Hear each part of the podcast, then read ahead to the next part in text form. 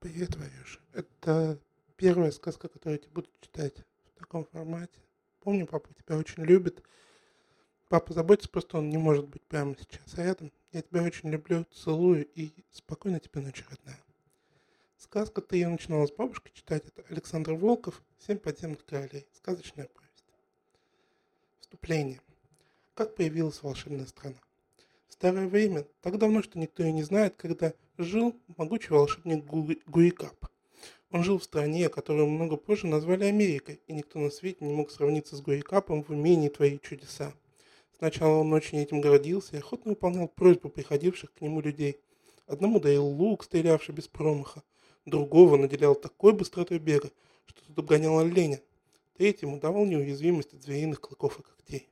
Так продолжалось много лет.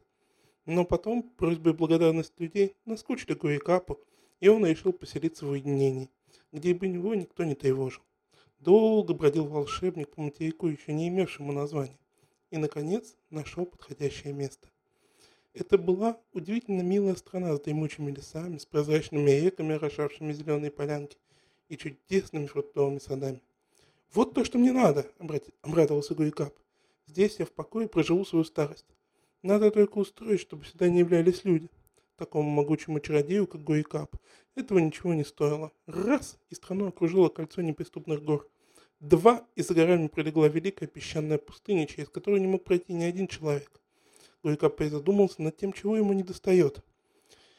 «Пусть здесь востоится вечное лето», — приказал волшебник, и его желание исполнилось. «Пусть, пусть эта страна будет волшебной, пусть здесь разговаривают по-человечески все звери и птицы», — воскликнул Гуикап.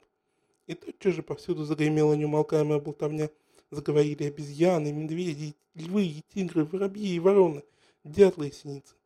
Все они соскучились за долгие годы молчания и спешили высказать друг другу все свои чувства и желания. «Потише», — сердито распорядился волшебник, и голоса примолкли. «Вот теперь начинается мое спокойное житье без назойливых людей», — сказал довольно Гайкап. «Вы ошибаетесь, могучий волшебник?» — раздался голос близ уха Гуикапа, и бойкая сорока, бойкая сорока уселась ему на плечо. «Извините, пожалуйста, но здесь живут люди, и их немало». «Не может быть!» — скричал раздосадный волшебник. «Почему я их не видел?» «Вы очень большой, а в нашей стране люди очень маленькие», — смеясь объяснил сорока и улетела. И в самом деле, Гойка был так велик, что ее голова приходилась вровень с верхушками самых высоких деревьев. Зрение же его под старость ослабело. Про очки в те времена не знали даже самые искусные волшебники. Гуйкап выбрал обширную поляну, лег на землю и устремил взор в чащу леса. Там он с трудом разглядел множество мелких фигур, брезгливо прятавшихся с деревьями. «А ну, пойдите сюда, человечки!» – грозно приказал Гуйкап, и голос его прозвучал, как раскат грома. Маленькие люди вышли на лужайку и робко смотрели на великана. «Кто вы такие?» – сурово спросил волшебник. «Мы – жители этой страны, и мы ни в чем не виноваты», – дрожа ответили люди. «Я вас и не виню», – сказал Гуйкап. Это мне надо было смотреть хорошенько, выбирая место для житья. Но что сделано, то сделано. Обратно ничего переколдовывать я не буду. Пусть эта страна останется волшебной на веки веков, а я выберу себе уголок поукромнее. Гуйка пошел к горам, в одно мгновение возник себе великолепный дворец и поселился там, строго-настрого наказав обитателям волшебной страны даже близко не подходить к его жилищу. Этот приказ выполняли в течение столетий, а потом волшебник умер, дворец обветшал и постепенно развалился. Даже тогда всякий боялся приближаться к этому месту. Потом забылась и память о Гуикапе. Люди, населяющие отрезанную от мира страну, стали думать, что она вечно была такой, что всегда ее окружали кругосветные горы, что всегда в ней было постоянное лето, что там всегда разговаривали по-человеческому животные и птицы. Пещера. Тысячу лет назад. Население волшебной страны все увеличивалось и пришло время, когда в ней образовалось несколько государств. В государствах, как водится, правили короли – а при королях придворная многочисленная прислуга. Потом короли завели армии и начали ссориться друг с другом из-за пограничных владений и устраивали войны. В одном из государств в западной части тысячу лет назад царствовал король Нарния. Он правил так долго, что и сыну Бафара надоело ждать смерти отца, и он задумал свергнуть его с престола. Заманчивыми обещаниями принц Бафара привлек на свою сторону несколько тысяч сторонников, и они ничего не успели сделать. Заговор был раскрыт. Принца Бафара привели на суд отца – тот сидел на высоком троне, окруженный придворными, и грозно смотрел на бледное лицо мятежника. «Признаешь ли ты, недостойный сын мой, что злоумышлял против меня?» – спросил король.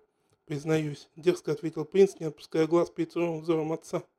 «Может быть, ты хотел убить меня, чтобы завладеть престолом?» – продолжал Наранья. «Нет», – сказал Бафар, – «этого я не хотел. Твоей участью было бы пожизненное заключение». Судьба решила иначе, заметил король. Что то, что ты приготовил мне, постигнет тебя и твоих приверженцев. Ты знаешь пещеру? Принц содрогнулся. Конечно, узнал о существовании огромного подземелья, расположенного глубоко под королевством. Случалось, что люди заглядывали туда, но простояв несколько минут у входа, увидев на земле в воздухе странные тени невиданных зверей, в испуге возвращались. Жить там казалось невозможно. Вы и твои сторонники отправитесь в пещеру на вечное поселение торжественно возгласил король, и даже враги Бафара ужаснулись. Но этого мало. Не только вы, но и все ваши дети дети ваших детей.